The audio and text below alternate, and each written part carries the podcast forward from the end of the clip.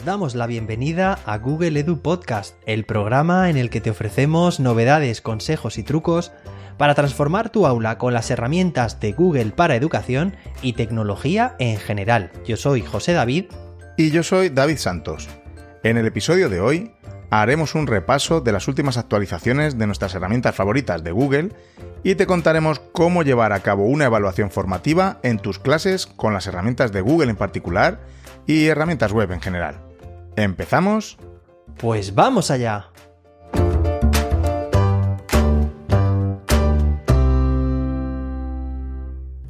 Bueno, buenas, buenos días iba a decir, pero buenas tardes, buenos días, buenas noches, da igual, cuando nos estéis escuchando. ¿Qué tal, José David? Para nosotros, buenos días, y llevamos un buen rato ya despiertos.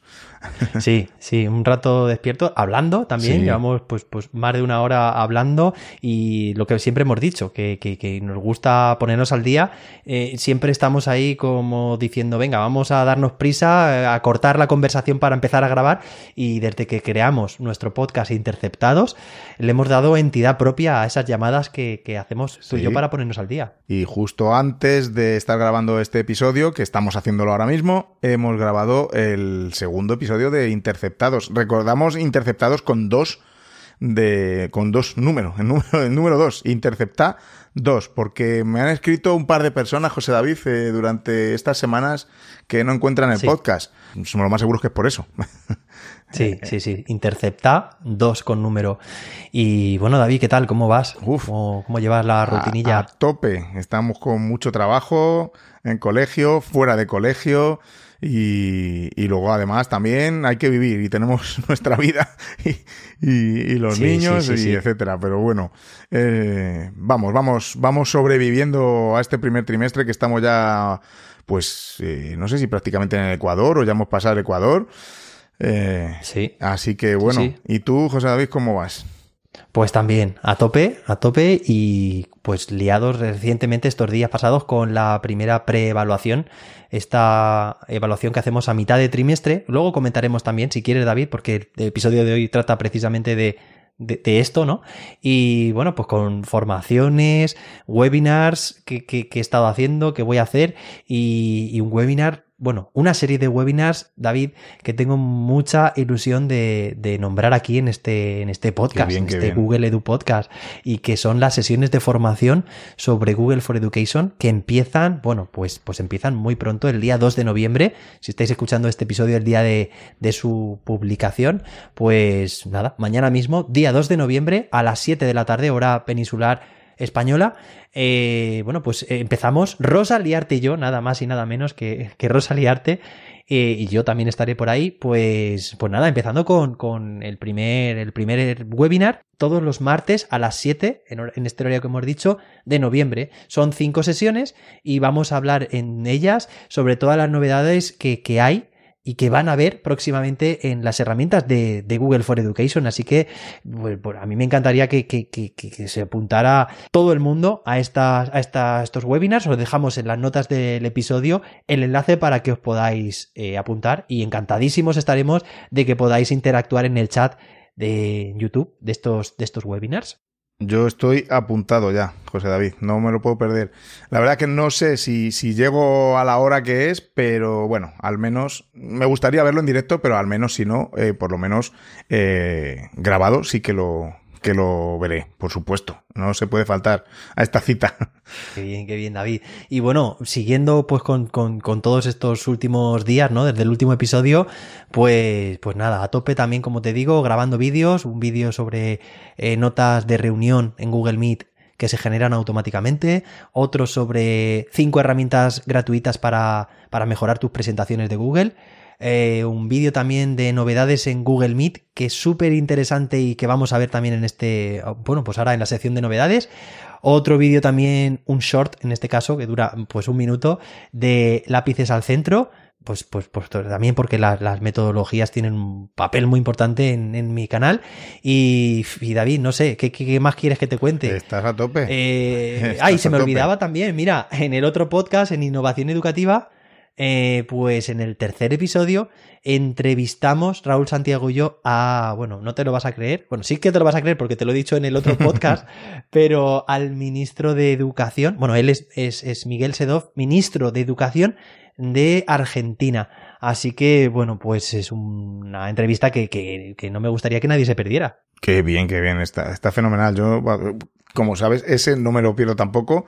Así que vamos, estás a tope. Yo no he estado tan a tope de creación de contenidos estas últimas semanas.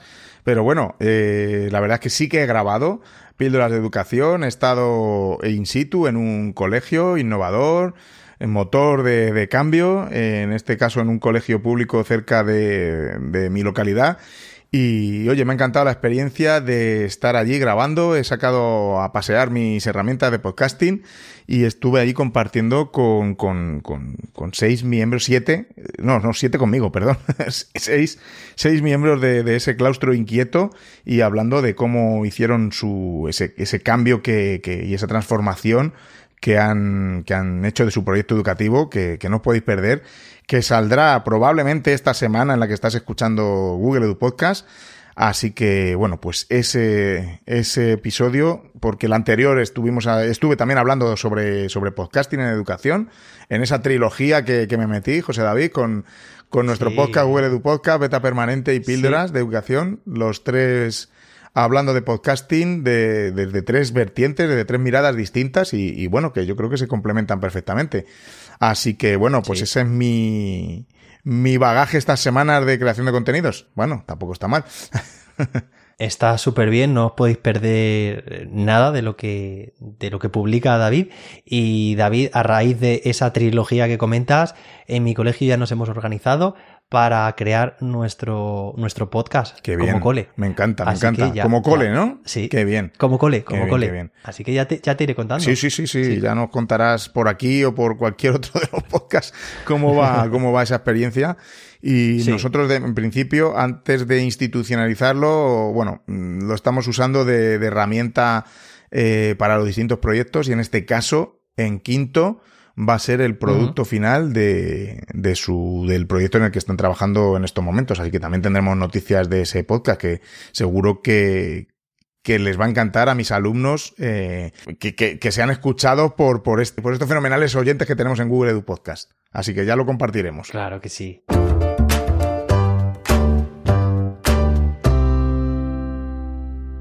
Y vamos con nuestra sección de G-Quiz, como en casi todos los episodios.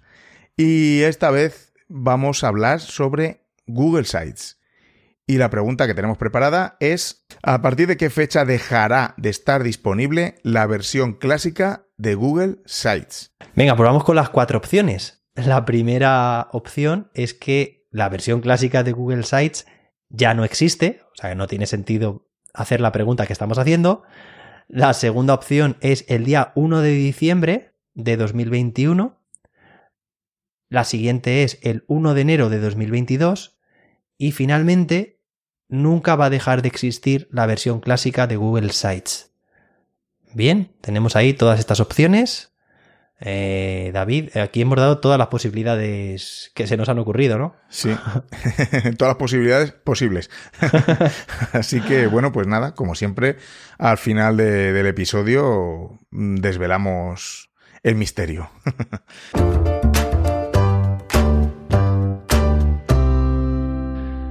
Venga, pues llegamos a la sección de novedades. Tenemos noticias frescas.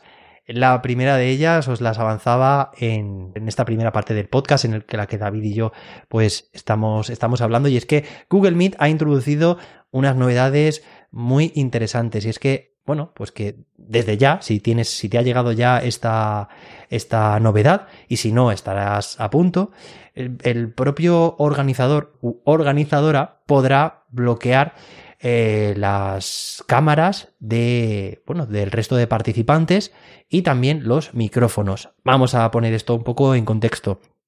¿Qué quiere decir? Bueno, pues que, que, tenemos más opciones, no quiere decir que lo tengamos que utilizar evidentemente sí o sí, sino que ahora Google Meet es más flexible todavía. Si recordáis, hace unos meses se introdujeron unas, unas mejoras que consistían en deshabilitar eh, digamos, el poder escribir en el chat por parte del resto de participantes o también de compartir pantalla. Pues bien, ahora esta novedad ha llegado más allá y es que, bueno, pues el organizador, organizadora de la reunión también puede deshabilitar el micrófono y la cámara. Una, otra o las dos al mismo tiempo. Y esto va a permitir, bueno, o va a evitar, mejor dicho, que se pueda ver a nadie en, por, cámara, en, bueno, pues en, esta, en, la, en la vista de Google Meet, o bien que puedan utilizar el micrófono hasta que la persona organizadora lo decida. O sea, esto es un control que se puede activar o desactivar en cualquier momento. ¿Vale? Entonces, además tenemos que decir que si utilizan los participantes ciertas versiones, tanto de Android como de iOS, o la, eh, bueno, pues la versión de, digamos, de app de Google Meet o Gmail, eh, si utilizan una versión relativamente antigua, directamente estos participantes serán expulsados de la videollamada pues porque no son compatibles estas, esta funcionalidad con estos dispositivos. Vais a poder tener toda esta información tanto en las notas del episodio si queréis ver exactamente eh, si vuestros dispositivos cumplen o no, son compatibles con esta funcionalidad y en el vídeo también que os he comentado que tengo en el canal de YouTube. Os dejamos toda esta información en las notas del episodio si queréis pues saber todos los detalles. Esto sirve tanto para organizadores como coorganizadores. David, ¿qué tal? ¿Qué te parece? Qué bien, fue, fue fenomenal. Sí. Esto Google Meet va como un tiro, va mejorando mucho y en poco tiempo. Así que, bueno, sí, lo necesitábamos. Genial novedad. Y bueno, pues ahora vamos con otra de las actualizaciones y mejoras que va a implementar eh, otra de, de, de las herramientas fundamentales en Google, que es Gmail. Y es que va a haber una actualización y una mejora visual de los campos para el, CC y CCO, el de copia y copia oculta. ¿Y qué cambios van a haber? Vamos a tener un nuevo menú contextual cuando hagamos clic derecho y podremos ver de una manera sencilla el nombre completo y el correo electrónico de, un destinatario. También podremos editar nombres de contactos en ese, mismo menú contextual que sale, copiar las direcciones y abrir la tarjeta de, información de un usuario. También habrá mejores indicadores cuando agreguemos un usuario ajeno a, la organización y a nuestros contactos. Estas mejoras pues eh, nos van a ayudar a comunicarnos a través de, del email de una forma rápida y segura. Bueno, en, detalle tendremos nuevas opciones para controlar eh, qué nombre de contacto, por ejemplo, ven los destinatarios de, ese correo electrónico. Eh, también tendremos unos indicadores visuales eh, al redactar los correos electrónicos en esos campos, ¿no? En los campos para y CC y CCO, ¿no? Copia y copia, copia oculta, como estábamos diciendo. Y también podremos destacar destinatarios externos, porque a partir de ahora, cuando se agregue un usuario que sea ajeno a nuestra organización, eh, cuando le agregamos a la lista de destinatarios, se podrá notar con más facilidad porque estarán como, como mm, destacados, ¿no? En, en otro color. Por supuesto, eh, tendremos una interfaz mejorada para cuando tenemos destinatarios duplicados, que muchas veces los, los tenemos, el mismo nombre con distintos correos. Y, bueno, pues todo esto va a mejorar la, calidad y la forma en que, en que interactuemos con ese panel y a la hora de enviar nuestros correos electrónicos no hay ningún control que el administrador o administradora de la consola tenga que, realizar, ya estará implementado automáticamente y estará disponible para dominios de lanzamiento rápido y programado a partir del 20 de octubre, es decir, mm, ya debería estar, y para dominios de lanzamiento programado a partir del 8 de noviembre. Así que, bueno, pues si ya lo tienes, fenomenal. Y si no, pues ya queda muy poquito. Muy bien, David. Bueno, pues cambios sutiles, pero que suponen, pues al final, eh, mejoras importantes en el flujo de trabajo a la hora de identificar la información y, bueno, y, evitar posibles errores también. Claro que sí. Bueno, eh, vamos a por la tercera novedad que os traemos y que tiene que ver con el calendario de Google. En este caso, eh, la novedad es que se puede eh, ahora definir un tipo de evento que se llama, bueno, en inglés es Focus Time, en español es como tiempo de concentración. Y esto, bueno, pues al igual que, que, existe desde hace relativamente poco tiempo el evento fuera de la oficina, y que es como un tiempo pues que se define en el que no estás disponible y en el que no se permite que, que nadie te pueda eh, digamos, establecer una reunión en ese tiempo en el que estás fuera de la oficina.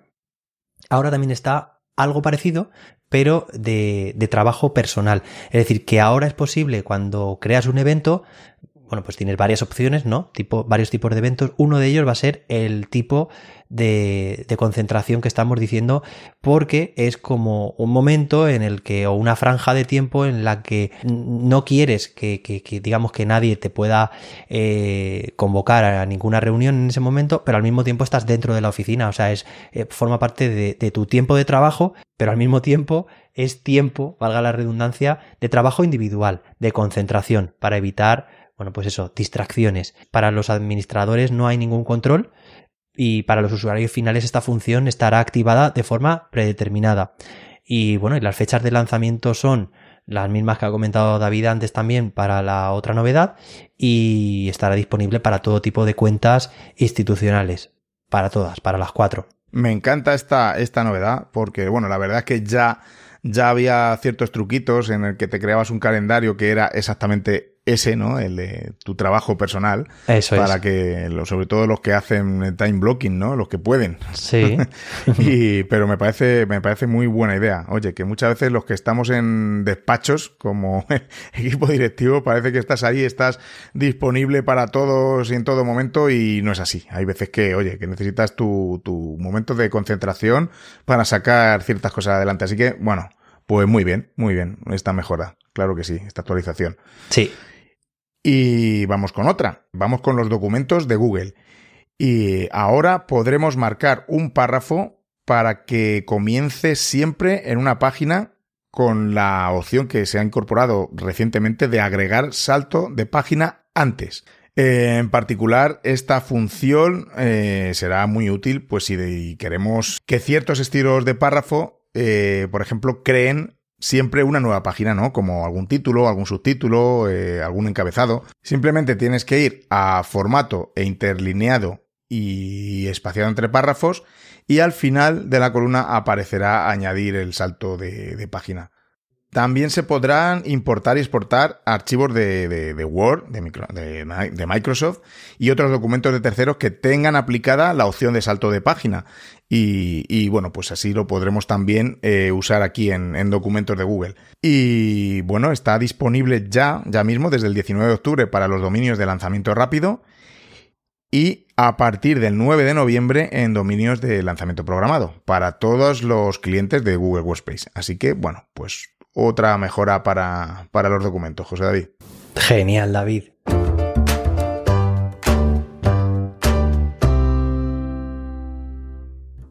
Pues llegamos a nuestra sección principal. Ya sabéis que hoy vamos a hablar sobre evaluación formativa os comentaba al principio del episodio que, bueno, pues estamos ahora mismo, que hemos recién pasado eh, la primera preevaluación. Consideramos que ahora que estamos, como bien ha dicho David al principio, eh, pues prácticamente a mitad de, trimestre, es una buena opción para, para explorar eh, muchas opciones que, que, la evaluación, en este caso la evaluación formativa, nos puede ofrecer para, pues, para reconducir, para mejorar el aprendizaje.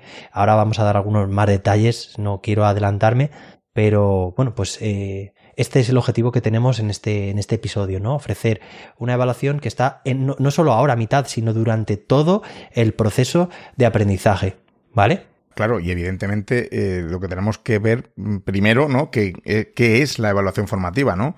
Y, siempre tenemos que, debemos tener, yo creo, en cuenta que la evaluación debe ser útil para el aprendizaje, ¿no? Tiene que ser una evaluación para aprender, ¿no? Con el mismo proceso. Y bueno, podemos sacar aquí una definición, ¿no, José David? Sí. Eh, podemos eh, decir que la evaluación formativa es un proceso permanente y sistemático en el que se recoge y analiza información para conocer y valorar los procesos de aprendizaje y los niveles de avance en el desarrollo de las competencias. Así que, bueno, sobre esta base se toman las decisiones de manera oportuna y pertinente para la mejora continua de los procesos de aprendizaje y de enseñanza, Como hemos dicho, pues entonces la finalidad de la evaluación es contribuir al desarrollo de las competencias de los estudiantes, ¿no? El que sea útil para, para su aprendizaje, como hemos dicho al principio. Eso es, sí. Al final, pues, como estamos diciendo, ¿no? Es una evaluación que tiene lugar durante todo el proceso, que es, que es continua, que es permanente, y que, y que el objetivo principal es dar información, o sea, aportar información a, a, quienes estudian, ¿no? A nuestro alumnado, y en base a este feedback, a esta retroalimentación, va a ser posible eh, que, que, ese aprendizaje se, se optimice, ¿no? Vaya bien dirigido en todo momento, se, se haga explícita también, eh, digamos, la situación de aprendizaje actual y, y se pongan medios para, para alcanzar, digamos, el, el objetivo de aprendizaje que teníamos. Eso es, y que, bueno, que tenemos que ir mm, más allá de la nota, ¿no? Que, que evaluar no es calificar, que lo hemos dicho muchísimas veces, lo digo yo en mi podcast, también pido la educación, lo decimos por aquí, lo decimos en todos los lados que haya falta. En mis vídeos de YouTube también. Entonces, eh, evaluar no es calificar porque calificar es poner una nota, es eh, poner una etiqueta y eso no tiene nada de aprendizaje, ¿no? Hay una frase que he leído no sé dónde, en un artículo, mm, no sé, no sé dónde lo he leído, pero es que cuando se proporciona un número, el aprendizaje se detiene. Y, es que eso no le supone eh, nada al alumno. Y, bueno, es que tradicionalmente siempre nos hemos quedado en a ver qué, qué conoce el alumno, ¿no? ¿Qué, qué, qué ha aprendido, pero en, en, términos de conocimiento, ¿no? Y a mí me parece como una visión muy, muy estrecha, ¿no? De todo lo que puede aportarnos la evaluación porque también estábamos hablando de competencias, pues cómo afecta esto que, está aprendiendo a, su forma de, ver la vida, ¿no? De ver el mundo y para qué le sirve en la práctica. Esa es otra dimensión que debemos tener en cuenta. Y además también ¿qué hago? ¿Qué hago con ello? ¿No? ¿Qué hace el alumno con eso? El alumno, la alumna, ¿qué hace con, todo lo que ha aprendido? ¿Qué, qué puede cambiar, ¿no? En su, en su entorno, no solo el aprender por aprender y echarlo en el examen, ¿no? Bueno, es que de aquí hablaríamos muchísimo, ¿verdad, José David? bueno, mucho, mucho. Sí, sí, es, es precisamente eso, ¿no? Es destacar qué, qué aspectos eh, van bien, qué aspectos no van tan bien, y pues, pues, pues ¿no? Y, y, darle la vuelta a la tortilla, ¿no? Y decir, bueno, pues vamos a convertir un error en, un, en una fuente de aprendizaje. O vamos a, bueno, a ver qué está funcionando bien para seguir haciéndolo bien. Y al final es, es eso, es lo que permite en todo momento monitorizar eh, y, perfeccionar el aprendizaje de, nuestro alumnado, ver qué, oportunidades hay y, bueno, y hacer sobre todo conscientes a, todos los elementos, es decir, en este caso, tanto a, docentes como a, alumnado también de, de la situación, ¿vale? Para poder redirigir esfuerzos. ¿Vale? En, este caso, David, eh, yo, por ejemplo, ahora que, como, como, estamos diciendo, ¿no? En el momento de grabar estamos pues más o menos a mitad de trimestre. Eh, esta pasada semana, lo que he hecho con mis alumnos de, matemáticas, eh, bueno, pues eh, he buscado momentos para hablar con todos ellos, hablar presencialmente con ellos, evidentemente, eh, durante, unos minutos, sin prisas. Ya, me las he ingeniado yo, sin horas de, recreo, si entre clase y clase. Y al final es hacerle la pregunta de ¿cómo te ves la asignatura? ¿Qué necesitas? Porque yo no soy el tutor de estos alumnos, ¿no? Y es que el propio alumno o la propia alumna eh, digamos que me dé su visión, casi siempre tienen eh, una visión acertada de, pues saben los que necesitan digamos, estar más concentrados en clase porque saben que despistan o que se distraen, eh, me lo dicen, son súper, súper sinceros.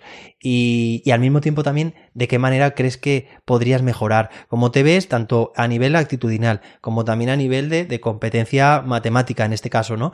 Y oye, me gusta, es cierto que se tiene que dedicar pues mucho tiempo, ¿no? Y, pues hay que ir buscando esos, esos momentos a lo largo de la semana, pero al final es como ese vínculo que establece el profe con, con cada alumno de forma individual y en el que parece que, se, que queda como un compromiso, ¿no? Venga, pues, pues de aquí a, Navidad, a que acabe el trimestre, eh, vamos a poner los medios y si necesitas algo de mí y cualquier cosa y vamos a intentar incidir en esto, en lo otro, es como hacer un seguimiento de su, de su propio aprendizaje. No hay en ningún momento en este tipo de entrevistas que bueno, esto es una, digamos, una herramienta de, lo más tradicional, ¿no? Una entrevista oral que se está haciendo a un alumno, una, pues, pues eso, para hacer explícita la, situación, ¿no? No hay ninguna nota numérica, en ningún caso. Parece que, se, que, que, se establece ese, ese compromiso y, y se hace un seguimiento a lo largo del tiempo, pues para, digamos, para asegurar, para afianzar ese, ese compromiso y que ese aprendizaje llegue a buen puerto, ¿no?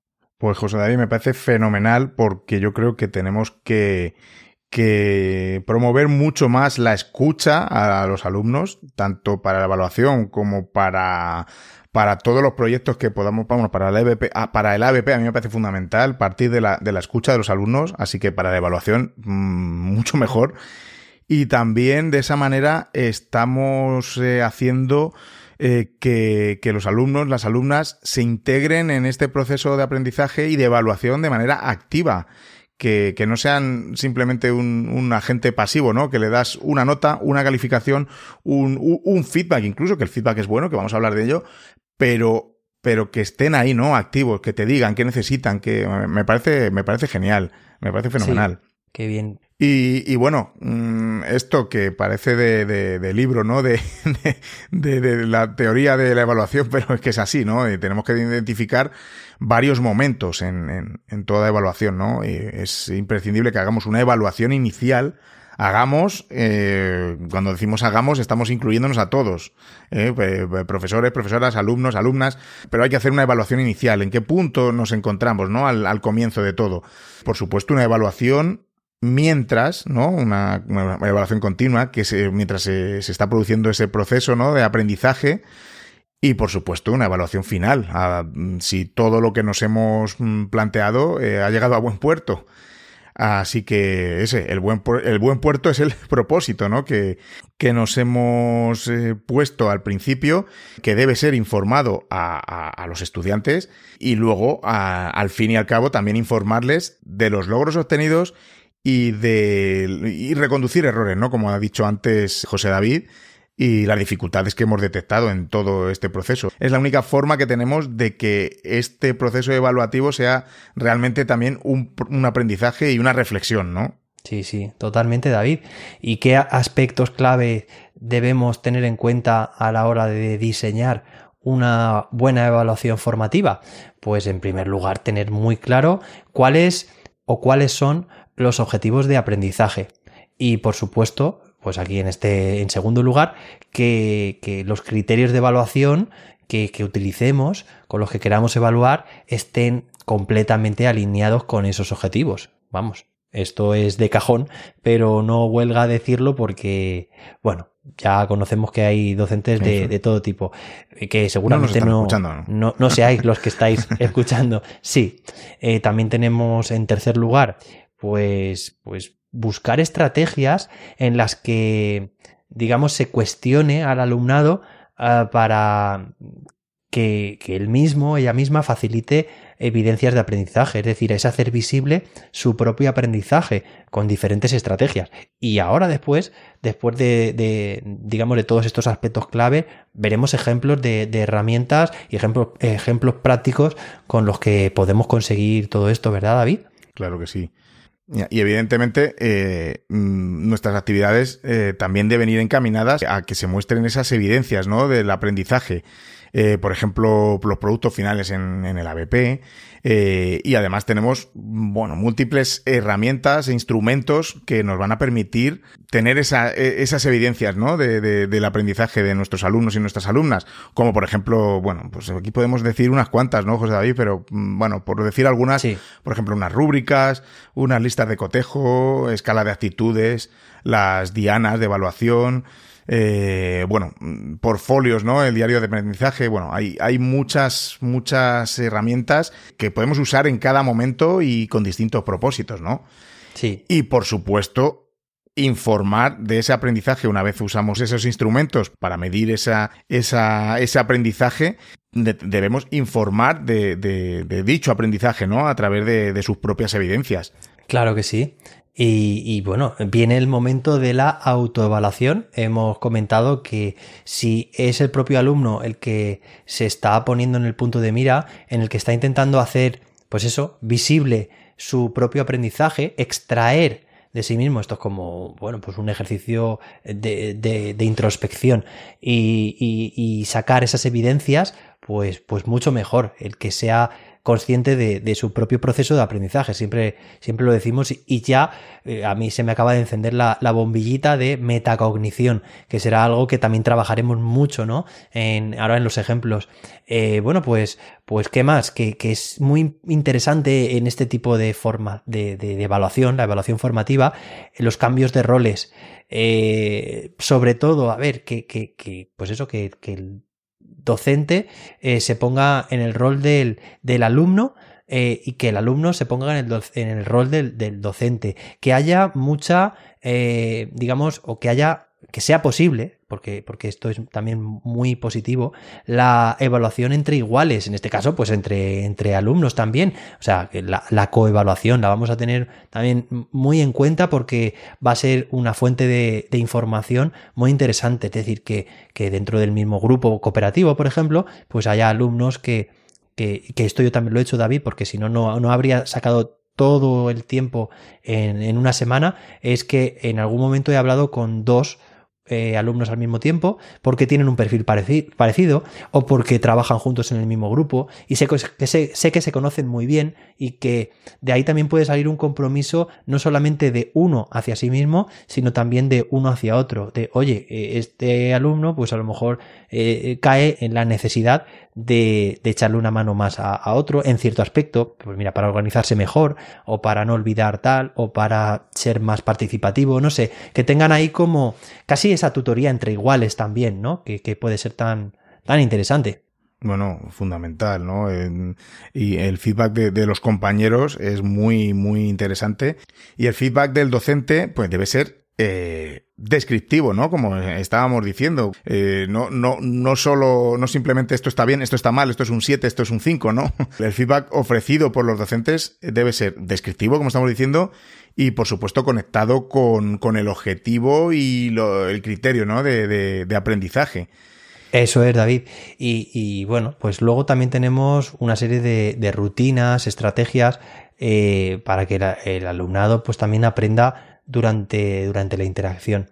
Al final, la evaluación formativa es eso, es, es una interacción eh, del propio sistema, ¿no? Eh, está profes, eh, alumnado, pero, pero ya digo, con, con las flechas, si esto fuera un, una representación gráfica, ¿no? Pues sale del propio alumno y vuelve al propio alumno esa autoevaluación, esa autointeracción, luego también entre, entre iguales, de profe a alumnado y viceversa. Bueno, y las familias, por supuesto, también pues la, las debemos tener muy en cuenta, ¿no? Cuando, no sé, pues, pues los, en, mi cole, por ejemplo, eh, los tutores piden e información sobre, sobre determinados alumnos para informar a las familias, pues también lo que se busca es esto, ¿no? ¿Qué es lo que necesita, qué necesidades, qué dificultades encuentra un alumno y, no tiene por qué ir, eh, digamos, introducido por una nota académica. Al final aporta mucho más aquí eh, palabras descriptivas, ¿no? Como, como has dicho tú antes, David. Y bueno, pues ahora, una vez que hemos, eh, bueno, pues visto algunas ideas clave en qué es la, evaluación formativa y, cómo debería hacerse, pues vamos a ver también algunos ejemplos eh, de herramientas con las que con las que poder llevar a cabo esta, esta evaluación formativa.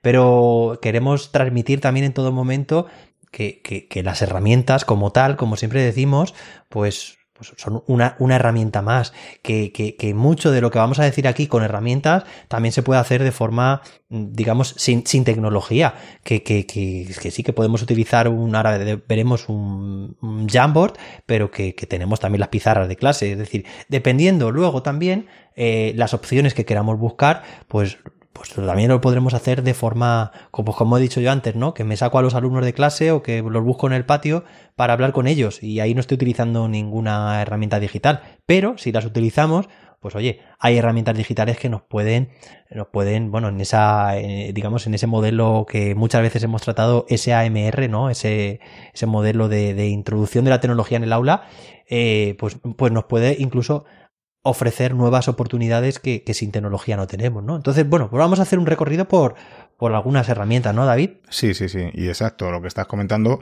es eso. Primero, como, como cualquier cosa que siempre lo estamos comentando, ¿no? El, primero, el objetivo y luego después cómo nos puede ayudar esa, eh, la, tecnología a, cumplir ese objetivo, en este caso eh, la evaluación. Lo mismo pasa con, con, los proyectos, etcétera, ¿no? Claro. Así que bueno, pues no sé, José David, empezamos con, por ejemplo, con, con Classroom. Venga. Que en el que tenemos muchas posibilidades de dar esta retroalimentación y esta, esta evaluación formativa. Muchísimo. Y comenzando por ejemplo, pues en los comentarios de, de la clase, ¿no? En, en, en, el tablón. Pues sí, David, los comentarios de clase, eh, por supuesto. Ahí, claro, ahí tendríamos más comentarios eh, a nivel de grupo clase, eh, es decir, que van dirigidos a, pues evidentemente, a más de un alumno, pero también tenemos luego los comentarios privados. Ahí es donde tenemos, en este caso en Classroom, la herramienta por excelencia para docentes de Google, bueno, pues esos comentarios que van individualmente, que solo lee, pues el profesorado, porque puede haber varios profes también, eh, profe principal y profes colaboradores dentro de una clase, y un alumno o una alumna concreta. Y, ya, como hemos dicho antes, es que son puntos a los que hacemos referencia, eh, pues eso, descripciones. Eh, ayer mismo, por ejemplo, estaba también pues, pues dando feedback a mi alumnado a través de, de, una, de una exposición que hicieron. Tenemos una rúbrica, pero aparte también pues me gusta aportar algo más de, información y son palabras, no, no es una nota numérica, pero esas palabras hacen que, que, que, que, bueno, que las entiendan, eh, que las entienda el alumnado y que le saquen partido para, para mejorar de cara a la, siguiente.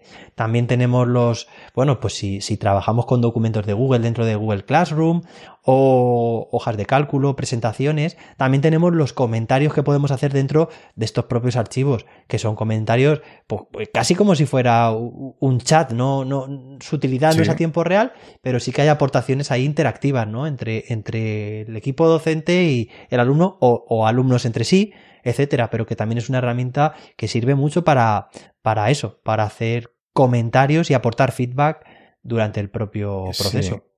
Y oye, José David, se me está ocurriendo que la mejora, ¿no? La transformación que, que esto, que el uso de, de, los documentos de Google puede suponer con respecto a un, a, a una práctica más tradicional es el eliminar el maldito boli rojo cuando, cuando corregimos en los cuadernos.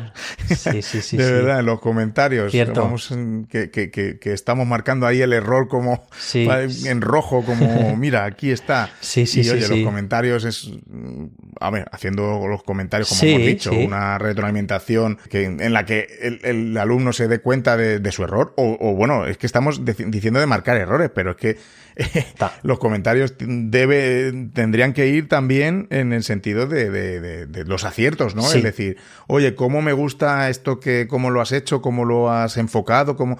Claro. Mm, debemos ir más por ahí, ¿no? Y, aquí en los comentarios es genial también, en los comentarios de los documentos.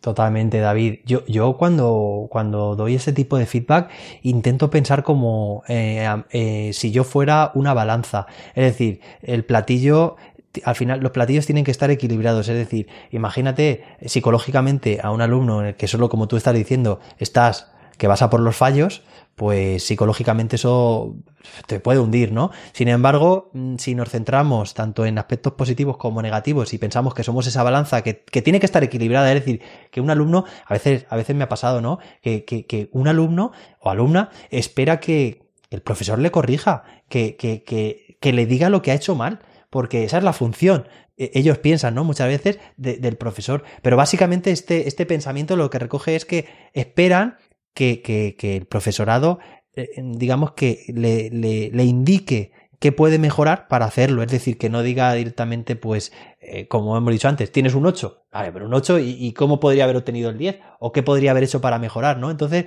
esa balanza, incluso a trabajos que están muy, muy, muy bien hechos, eh, si yo veo que en esa balanza se está el platillo yendo demasiado hacia el bien, eh, vale, pero seguro que algo se podría haber mejorado. Venga, pues vamos a compensar un poco para que en todo momento el alumnado sepa tanto los, los, pros como los contras, ¿no? Podríamos decir como para, para esa parte de lo que han hecho bien para mejorar, o sea, para, para seguir haciéndolo y lo que no han hecho tan bien o es susceptible de ser mejorado, pues porque yo creo que a todos los lápices se le pueden seguir sacando más punta, ¿no? En esa metáfora de que a nuestros alumnos se les puede apretar un poquillo para que mejoren. Eso es, eso es. Y estos mismos comentarios que estábamos hablando en los documentos, eh, por supuesto, se pueden hacer en, las hojas de cálculo o en las presentaciones y estamos trabajando en ese momento con, estas otras herramientas. Sí, sí, sí. Eh, bueno, si para, para terminar con Google Classroom y pues yo sé que David es un, bueno, para mí es mi referente en temas de productividad, ya lo he dicho muchas veces. Tenemos los repositorios de comentarios en Google Classroom, que no, no es de las funcionalidades más conocidas de, de Google Classroom, pero oye, que al final pues tenemos que tener en cuenta, ya antes lo he dicho, el hablar con determinados alumnos eh, y, mantenerme con ellos unos minutos, esto pues es una dedicación.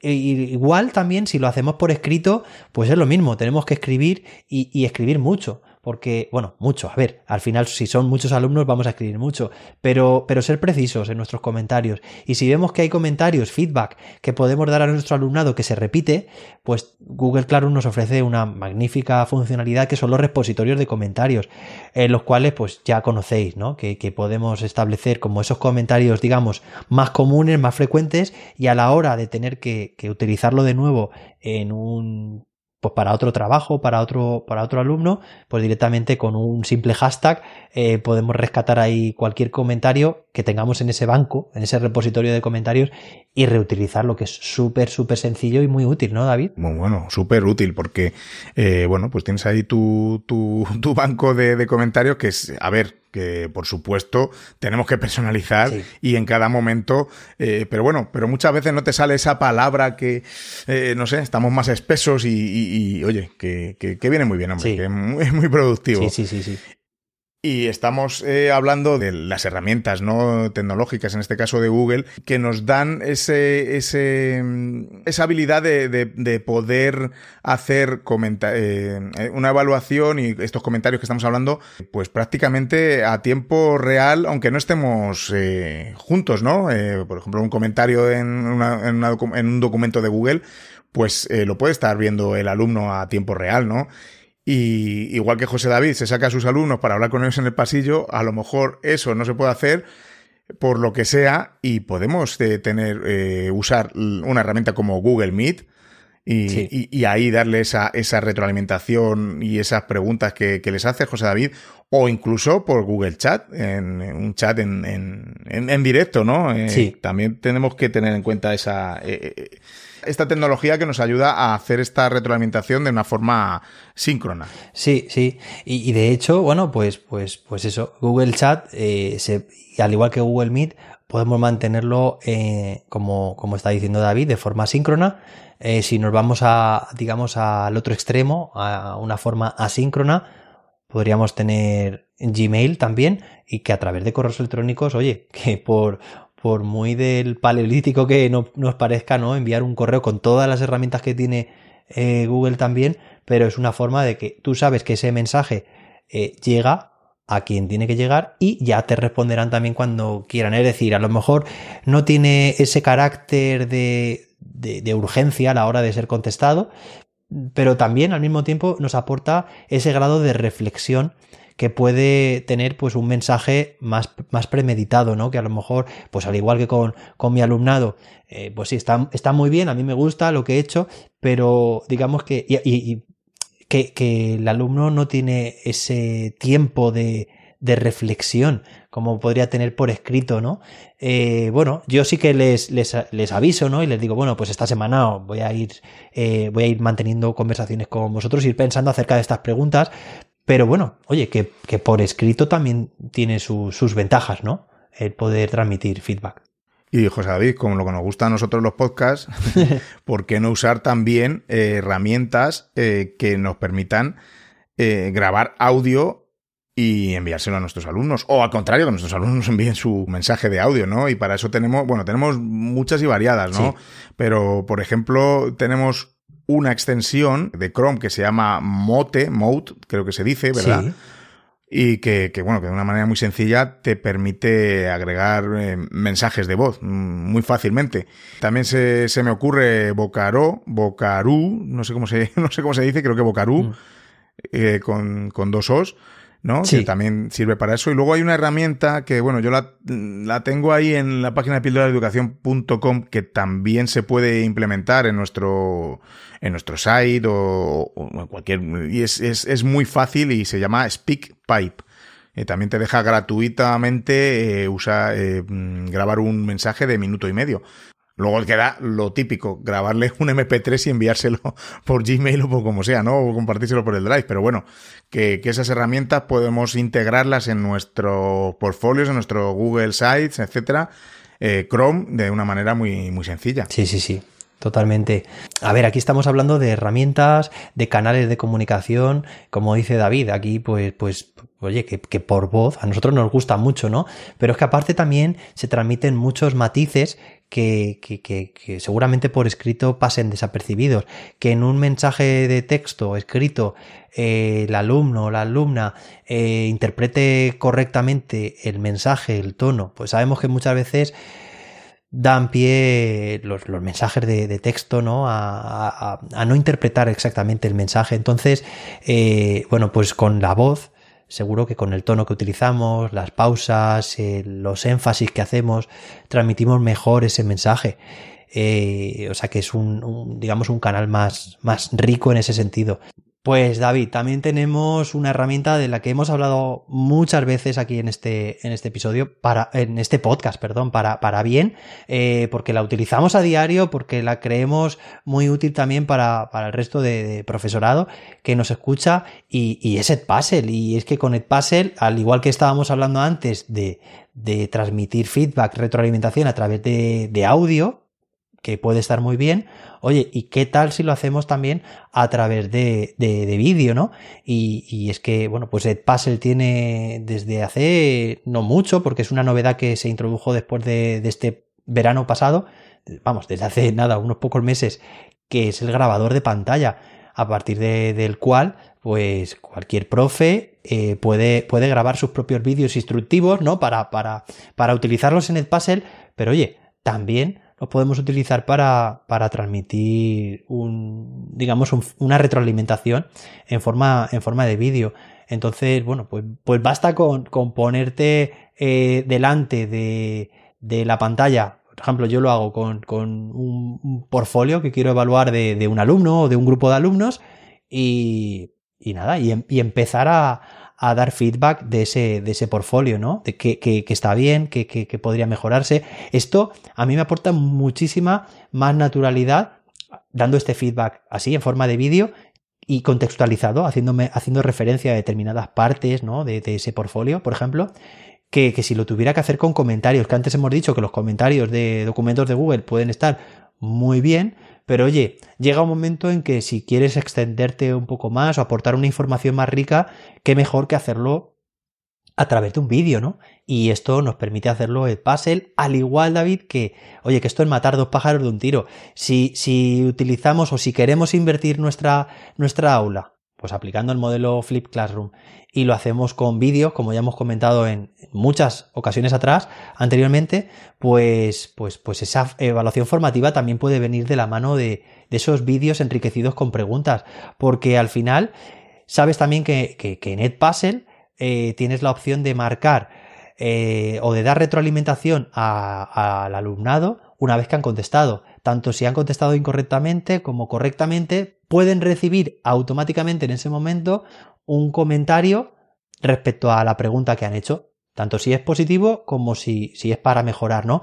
Entonces, bueno, yo creo, David, no sé qué pensarás tú, pero que el modelo Flip Classroom y en concreto de la mano de, de Edpuzzle nos puede eh, dar o, o servir de herramienta muy potente a la hora también de, de, llevar a cabo esa evaluación formativa durante todo el proceso y que el alumno vea, pues eso, en todo momento cómo va, ¿no? Identificar qué está haciendo bien, qué puede mejorar y, oye, de forma completamente automatizada y, muy, y muy atractiva a través de, de vídeos, como siempre hemos dicho, ¿no? Totalmente, José David. Y luego en, en, en esto de vídeo también tenemos eh, otra herramienta que es Flipgrid, que me parece maravillosa en la que, bueno, pues ya sabemos que son pequeños, pequeños o, grandes, son, son pequeños vídeos que, que, podemos enviar, ¿no? Y tenerlo en un, en un grid, ¿no? En un, en, como una, en una cuadrícula, ¿no? Del, del, aula.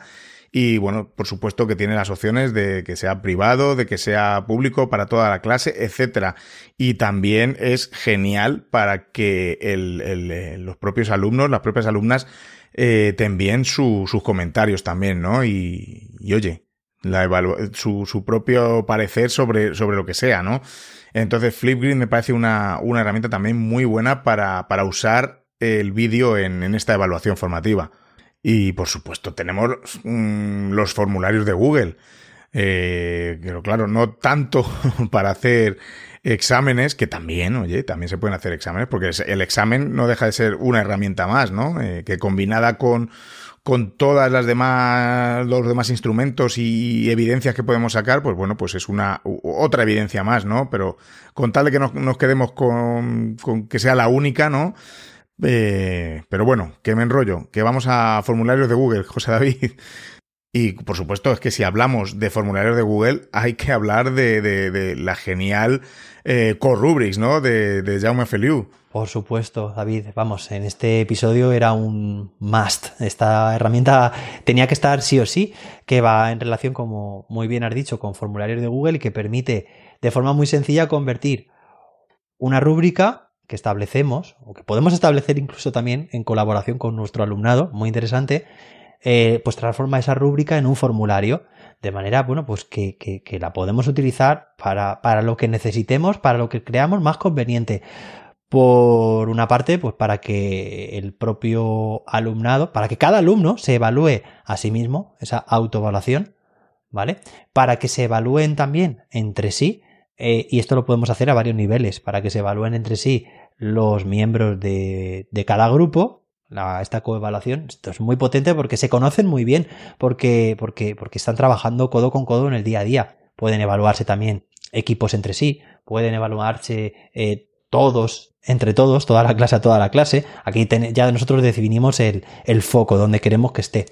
Y por supuesto también el, el equipo docente puede, puede y debe eh, evaluar. ¿no? Al final, con Corrubrics tenemos una herramienta muy sencilla que automatiza la recogida de datos y el procesamiento. Y al final tenemos todo en una hoja de cálculo. Dejaremos también el enlace de esta herramienta, de este complemento de hojas de cálculo en, en las notas del episodio. Pues bien, tenemos esa información recogida, procesada, y, fácilmente interpretada o interpretable, mejor dicho, y que a un solo clic podemos incluso enviar esa información por correo electrónico a, pues a, nuestros alumnos, ¿vale? Con la información además personalizada que queremos que tengan de cada criterio de la rúbrica, de, de, de, de, esa información que también puede ser en forma de comentarios entre, entre ellos mismos, que al final aporta mucha información, ¿no? Que, y esto lo, utilizo yo en, en, muchas formaciones, ¿no? De, docentes, que, que los propios grupos de trabajo se evalúen eh, los miembros entre sí para aportarse, bueno, pues para, para indicar, informar de, de qué es lo que ha hecho mejor cada uno eh, y que pueden mejorar, ¿no? Al final, pues es eso, es recibir una información por parte de tus, de tus iguales, eh, de tus compañeros o por parte de, del profe también y que, y que te aporte que sea una información que realmente te sea útil, ¿no? Y con Rubrics lo, nos lo pone en bandeja, David. Sí, sí, fenomenal. Vamos, es, es un, un must, un imprescindible. Sí. Y, y, estamos hablando de rúbricas y otra de la otra de las eh, de los instrumentos, de las herramientas que, de las que hemos hablado al principio era sobre el portfolio. ¿no? Que, que no deja de ser una colección de, de, de, de documentos o de evidencias, ¿no? Que, que, que muestra el, el, aprendizaje del alumno, ¿no? Dónde está. Y, y bueno, sobre todo que, que le sirva de guía al propio alumno, a la propia alumna, para mostrar sus progresos, ¿no? Y una de las herramientas fundamentales para, para hacer esto eh, no es otra que Google Sites, donde mm, todos los alumnos, todas las alumnas pueden eh, elaborar ahí su, su propio portfolio, ¿no? Personal y dejar ahí eh, sus evidencias ¿no? de aprendizaje. Me parece muy interesante este uso. Además, mm, ya sabemos que Google Sites Eh, es muy sencillo de usar, de muy intuitivo y con, vamos, con, con, tres pasos muy sencillos te has creado una, una página muy, muy apañada, ¿verdad? Totalmente. Vamos, eh, una herramienta también clave en la, bueno, pues en el, en el trabajo eh, por, por ABPs, en la confección de, de portfolios, al igual también que muchas veces se relaciona Google Sites con, con bueno, o el formato con, con presentaciones de Google, que es otra herramienta con la que nuestro alumnado puede, puede crear sus, sus portfolios, ¿no? Bueno, nuestro alumnado y, y, nosotros mismos también, podríamos también. Sí, sí, sí. Sí. Claro, porque, bueno, en vez de formato página web, pues podemos decidir hacerlo en formato eh, presentación, ¿no? Eso, al final, eh, lo que tiene que primar aquí es el objetivo y que es la, sobre todo, la reflexión, ¿no? De, del alumno sobre su propio eh, proceso, es, mm, lo, lo, que está aprendiendo, ¿no? Claro. Y David, has tocado una palabra clave que es, estás hablando de reflexión. Antes también hemos mencionado metacognición. Bueno, pues nos aproximamos ya al final de, este episodio, de esta sección, pero por supuesto queremos hacer mención a ese tipo de rutinas, de actividades que, que, que bueno, que, se, que se, se trabajan para que, que el alumno eh, sea consciente de su propio proceso, que todas estas, siempre que haya autoevaluación, lo hace en concreto, pero, por ejemplo, si hablamos de organizadores visuales, de rutinas y destrezas de pensamiento, podemos eh, volcarlo, precisamente podemos utilizar la herramienta de, Jamboard de forma gráfica, de forma visual, podemos directamente, pues, pues eso, eh, establecer un mecanismo que, que, que, que, es muy sencillo de seguir y gracias al cual nuestro alumnado es capaz de, de, de desarrollar la metacognición. Eso es. Y, y, bueno, ya por último, José David, yo creo que, que con toda esta, esta batería de herramientas que, que, hemos, de las que hemos hablado, eh, a modo de metacognición, como estamos hablando, podemos eh, eh, implementar los diarios de aprendizaje que me parece eh, un bueno es no deja de ser otra otra rutina más no que, que de meter al final de, de, la sesión al final del día sí. para que el alumno eh, reflexione sobre estamos diciendo mucho reflexión pero me parece fundamental sí. que la evaluación haya esa tiene que haber reflexión no y que me, pues el, el, el, incentivarle no el motivarle para que escriba en, en ese diario y reflexiones sobre lo que, lo que ha aprendido, ¿no? Puede ser durante una sesión, durante un lo que ha aprendido en un proyecto, eh, en una unidad didáctica, como sea que, que, trabajamos. Puede ser simplemente qué te ha sorprendido, qué, eh, qué es lo más importante que has aprendido, qué, qué, qué preguntas se te plantean, no sé, bueno, los podemos guiar en ese proceso y bueno, mm, cualquier herramienta de las que hemos eh, comentado puede ser muy interesante para hacer estos diarios de aprendizaje.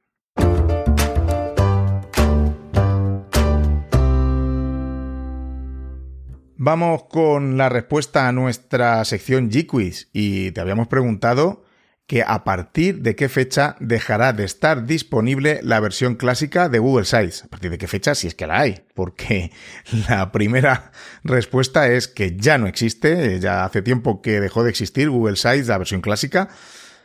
El 1 de diciembre de 2021 dejará de estar disponible.